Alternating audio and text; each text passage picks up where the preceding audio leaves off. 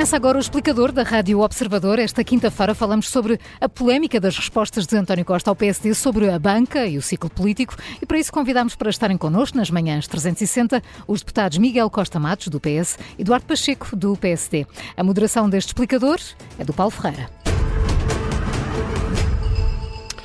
Muito bom dia, bem-vindos ambos a este explicador. Já vamos então a essa troca de correspondência entre o PSD eh, e o Primeiro-Ministro sobre a banca, eh, mas deixem-me começar pela sondagem TVI CNN divulgada ontem, coloca o PSD à frente do PS com uma vantagem de cerca de 3 pontos e meio. É a primeira vez em algum tempo que tal acontece. Eh, Miguel Costa Matos, bom dia. Que ilações é que deve o PS e o Governo tirar destes números, se é que devem tirar alguma, claro? Bom dia, agradeço o convite. De facto, as sondagens são sempre muitas e têm diferentes mensagens. Aquilo que o Partido Socialista tem que estar concentrado é em poder governar, executar o PRR, as reformas têm em curso em, nas mais diversas áreas. Ainda recentemente vimos como os números da pobreza baixaram muito. Vimos o INE rever em alta o crescimento económico, que revela que a nossa economia, de facto, está no sentido certo e, portanto, são essas reformas que temos que continuar para podermos merecer a confiança dos portugueses agora e no futuro. Eh, mas eh, esses números parecem não, eh, de alguma forma, influenciar a opinião dos eleitores. O que é que está aqui a influenciar essa opinião? As polémicas das últimas semanas?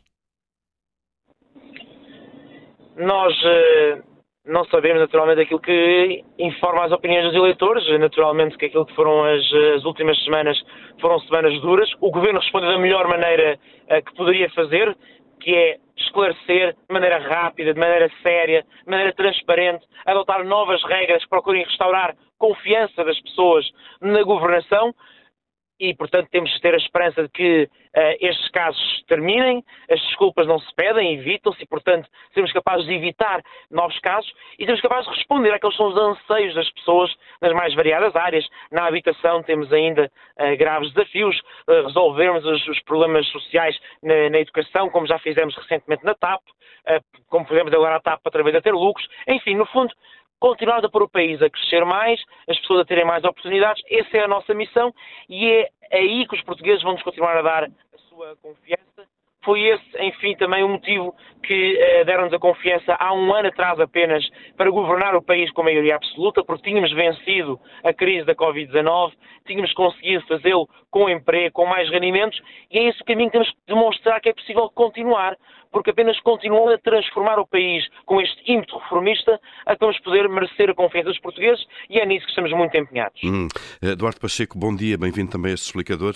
Uh, olhando com atenção para os números da sondagem, não é o PSD que sobe, é o PS que cai, mas quem mais capitaliza eh, esta queda do, do, do PS são o Chega, bastante, e a Iniciativa Liberal e o Bloco de Esquerda, menos. Será que o PSD não está a conseguir, de facto, fixar algum eventual descontentamento com o Governo? Bom dia e também muito obrigado pelo convite e um cumprimento ao meu colega Miguel Matos. Eh, ora bem, o resultado desta sondagem, que é, é mais uma, é uma fotografia, eh, evidencia uma tendência que já vem há algum tempo de descida do, do Partido Socialista eh, e com o, o mês horrível que, que o Partido Socialista e o Governo tiveram, é perfeitamente natural. Eh, em, em, relação às consequências de quem é que beneficia dessa queda do Partido Socialista, eh, é normal que, perante os casos que têm sido, que têm sido sobretudo casos que aproveitam dos partidos do extremo, seja uh, os partidos do extremo uh, beneficiar efetivamente mais desta, desta situação caricata em que o governo se envolveu. Eduardo Pacheco, Mas... porquê é que diz que, que os casos eh, beneficiam mais os partidos do extremo? Porque põe em causa o próprio sistema democrático e, portanto, quem aparece contra o sistema uh, é quem acaba, depois por beneficiar. É muito simples. Nós não estamos a falar de, de casos de evidenciar má uh, gestão. Nós, nós consideramos que há má gestão, mas não foi isso que gerou a polémica a, polémica foram casos que minaram os alicerces da democracia, eh, a, tal ética republicana. E, portanto, aqueles partidos que são contra o sistema são os partidos que acabam por beneficiar mais. Aliás, toda a gente dizia, eh, não, era preciso a sondagem, eh, qualquer, qualquer conversa entre, entre dois portugueses dizia quem vai beneficiar mais disto é o partido A ou o partido B, são os partidos do extremo contra o sistema uh, político e contra a democracia. E por isso é que estes casos muito graves e, e, o, e, o, governo e o Partido Socialista era bom que pensassem nisso, porque não é com, com discursos e não é até com, uh, quer dizer, enfatizando que é preciso derrotar a extrema-direita, uh, que ela não pode vingar, etc., que ela algum dia será derrotada. É com um comportamento que não alimente, esse caso, a extrema-direita em Portugal. Uhum. Depois, em relação à, à, à, à sondagem em si, evidencia que o Partido Social Democrata está a fazer o seu caminho. Está a fazer uh, o seu caminho, como sempre, uh, de uma forma moderada, apontando os erros, criticando, sem borraria, mas uh, sem, simultaneamente, o populismo que caracterizam outros. Uhum. Uh, Miguel Costa Matos, uh, aceita, no fundo, esta, esta leitura de que uh, esta sucessão, sucessão, de casos no governo, de alguma forma, ajudam a fortalecer os extremos, e nomeadamente a extrema-direita e o Chega? Todos estes casos, naturalmente, que nos deixam apreensivos, que podem contribuir para minar a confiança das pessoas. Também há casos que rapidamente se revelaram que não tinham qualquer tipo de fundamento e, portanto, também é preciso sabermos separar o trigo do joio e a melhor maneira também de defendermos o sistema democrático é sabermos uh, impedir que esses casos que, não, que são apenas mentiras, que são apenas, uh, enfim, uh, neblinas sem qualquer tipo de, de fundamento, que são separados daqueles que realmente são preocupantes e que sempre que há casos preocupantes que sabemos agir com intransigência, com retidão, e penso que é isso que o Governo tem sabido fazer, e portanto aqui não estará, enfim, uh, o em causa, há uma avaliação sobre como o Governo está a reagir aos casos, naturalmente que há um efeito imediato e de curto prazo de, de choque pelos casos que estão a acontecer, o nosso foco tem que ser em prevenir os casos e tem que ser, sobretudo, em poder, com o nosso trabalho, superarmos estes casos e demonstrar às pessoas que o Partido Socialista está cá para vencer aqueles que são os desafios da sua vida, os problemas da sua vida e continuar a, dar as melhores soluções uh, para o país. E, e noto que, o PSD não está muito preocupado em dar soluções ao país, por isso também não está preocupado em não estar a crescer nas sondagens, mas, eh, enfim, nós, da nossa parte, estamos preocupados com o país e em resolver os problemas do país. Eh, Eduardo Pacheco, eh, pode ter sido coincidência apenas, mas é irresistível fazer esta ligação. Ontem, Luís Montenegro, poucas horas depois da divulgação desta sondagem, já falou da possibilidade de eleições antecipadas, ao contrário daquilo que o PSD faria anteriormente. Isto significa que, de facto, para o PSD mudou uh, o ciclo uh, político a esse nível? Não, não, de todo. Aquilo que o PSD disse uh, e aquilo que o Dr. Luís Montenegro quis dizer foi, foi, muito simples. É que não vai atrás de, de, de, de estratégia de outros partidos que, poucos meses depois das eleições, que deram uma maioria absoluta ao Partido Socialista, que nós temos que respeitar, porque temos que sempre respeitar a vontade dos portugueses. Poucos meses depois já estavam a pedir eleições antecipadas, a querer que o governo caísse, etc. Não, Mas ontem deu a ideia que Luís Montenegro tendemos... se prepara para o fazer agora. Não, não, não, não, não, não nada disso. Nós tendemos a estabilidade. E aquilo que o Luís Montenegro disse uh, é muito simples para quem quiser compreender. No momento em que nós compreendermos que o governo está perfeitamente esgotado e que o valor da estabilidade já não se sobrepõe ao valor da governabilidade, que nesse momento ele, é ele que vai pedir ao, doutor, ao, ao Sr. Presidente da República e, e, não ir atrás daquilo que os outros eh, gritam e pedem. Uh, portanto, o PSD tem a sua estratégia e essa estratégia será definida atempadamente. Hum. Agora, uh, portanto, uh, é no momento que eu dizer que quando eu entender eu próprio vou pedir e não vou ficar à espera de outros. Uh, uh, agora, é muito interessante eh, esta, esta lógica de dizer que o Partido Socialista está a resolver os problemas dos portugueses. Vamos todos pensar que até fosse verdade. Isso significaria que estes casos não afetavam também a própria governabilidade.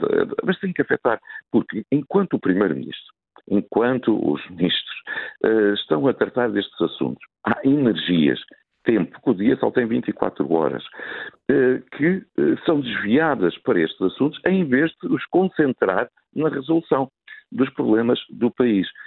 Quem os criou estes problemas foi o próprio governo. Quando o Primeiro-Ministro vem uh, vai buscar para a sua equipa mais próxima pessoas que já tinham problemas e que ele sabia e que ele, ele assumiu isso como naturalidade. Claro que depois, quando tem que resolver esses casos, significa que uh, desvia a sua, a, a sua concentração de esforço, a sua energia, a sua atenção, o seu foco na resolução dos problemas. E, portanto, os problemas dos portugueses, sim, são também diretamente afetados por estes casos porque uh, as pessoas são, são humanas, não se conseguem desdobrar e quando estão a tratar de uma coisa não estão a tratar de outra. Isso qualquer pessoa compreende. Uhum. Eh, Miguel Costa Matos, eh, a mesma questão sobre as declarações de ontem do líder do PSD, Luís Montenegro. Como é que o PS deve interpretar essas declarações? Há um novo posicionamento do PSD? O PS vai conseguir levar a legislatura até ao fim? A frustração do líder do PSD em relação aos seus resultados das sondagens deve-lhe estar a deixar nervoso e a cometer o mesmo pecado que cometeu o Rui Rio, que é ser uma oposição zigue-zagueante em relação ao caso que nos trouxe aqui hoje, por exemplo, inicialmente o PSD admitia uma comissão de inquérito. Ontem, afinal, não está esclarecido, mas não admite uma comissão de inquérito. Em relação à TAP, nunca esclareceram qual é era a sua posição. Na verdade, em relação ao salário mínimo, por exemplo, não assumem uma posição clara nós temos aqui um conjunto de medidas que viemos a adotar do ponto de vista da resposta às famílias, às empresas. O PSD tinha um pacote que era uma fração daquilo que era o pacote do Partido Socialista, não apresentaram outras propostas, outras ideias. E, portanto, esta postura zigue-zagueante, de não posição, de irem ao sabor daquilo que os outros partidos trazem, uh, enfim, é de facto triste ver o maior partido da oposição democrática a fazê-lo, mas da nossa parte cabe-nos esclarecer o que há a esclarecer. E foi isso que fizemos, por exemplo, neste caso do, do governador Carlos Costa, em que nós, o primeiro-ministro é muito lapidar e esclarecedor a poder dizer que, de facto, nós tivemos, uh, no caso da venda do Banif, o Banco de Portugal liderar o processo, o governo acompanhou, ajudou naturalmente, mas o governador do Banco de Portugal não pode alegar desconhecimento. Em relação ao caso do BPI, em que o primeiro-ministro esclarece que não fez qualquer tipo de contactos a favor da Isabel dos Santos e que, de facto, aquilo que se evidenciou foi que a 10 de abril havia um acordo para resolver a situação do BPI, que três dias depois o acordo estava em perigo por causa da Isabel dos Santos, por causa de uma intervenção do Governador do Banco de Portugal e que o Primeiro-Ministro, de maneira leal, solidária, enfim, o que seria se não tivesse informado o Banco de Portugal de facto, informou desta situação, que punha em causa a estabilidade financeira do BPI e assim do sistema bancário, e de facto a verdade é que se verificou uma semana depois de, do acordo para, para resolver o problema do BPI, o acordo tinha caído por terra. Infelizmente foi preciso o Governo mudar a lei para se resolver o problema da estrutura acionista do BPI e evitar as sanções que a União Europeia queria resolver. Portanto, o PS, aquilo que, que, procura aqui dizer é nós esclarecemos a nossa parte. E agora será importante esclarecer a parte do Governador do Banco de Portugal, Carlos Costa. Porque ele não vai poder fazer como fez com o BES, guardou nos cofres do Banco de Portugal durante anos o relatório Costa Pinto, que evidenciava as falhas no seu período de atuação como Governador do Banco de Portugal. E por isso nós exigimos saber qual é que é os novos factos, os factos urgentes que motivaram naquela semana o modo e o tempo daquela intervenção que pôs em causa a estabilidade financeira do BPI e do país. Uhum. Eh, muito bem, feita a ligação então ao tema que, que, inicialmente tínhamos apontado para este explicador. Eh, Eduardo Pacheco, o PSD já disse que não está satisfeito com as explicações, as respostas dadas uh, pelo Primeiro-Ministro. Uh, vão fazer mais perguntas sobre este tema? É um assunto que, apesar de tudo, está encerrado para o PSD ou não? Todo o assunto não está encerrado. É, é claro que o Primeiro-Ministro reconhece eh, que eh, interferiu neste, neste processo a favor da engenheira Isabel dos Santos. Eh, e é muito engraçado porque a resposta do Dr. António Costa, como excelente jurista e certo que assessorado por juristas de, de igual uh, carreira, diz que não defendeu, não, não fez qualquer contacto para defender a idoneidade. Mas também não era isso que estava em causa. Ninguém disse que era para defender a idoneidade da engenheira Isabel dos Santos. Portanto, ele interferiu neste processo. Ah, uh, e, as, e as respostas são claramente insuficientes. Mas, como Mas Eduardo Pacheco, não é normal que um Primeiro-Ministro, seja o qual for, eh, converse com o Governador do Banco de Portugal sobre temas importantes da, da supervisão? É normal que converse, não nestes termos, eh, porque não nestes termos para defender eh, a filha do presidente de um país amigo.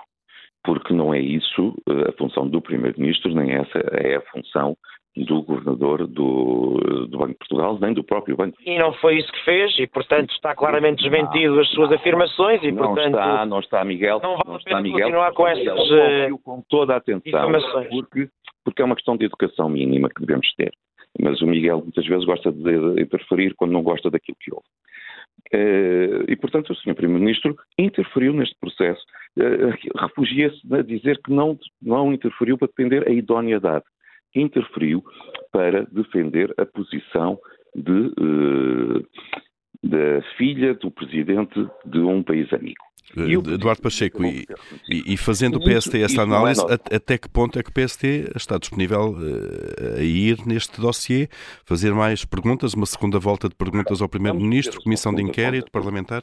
Vamos fazer uma segunda ronda de perguntas, porque as coisas têm que ser feitas com conta, peso e medida e passo a passo.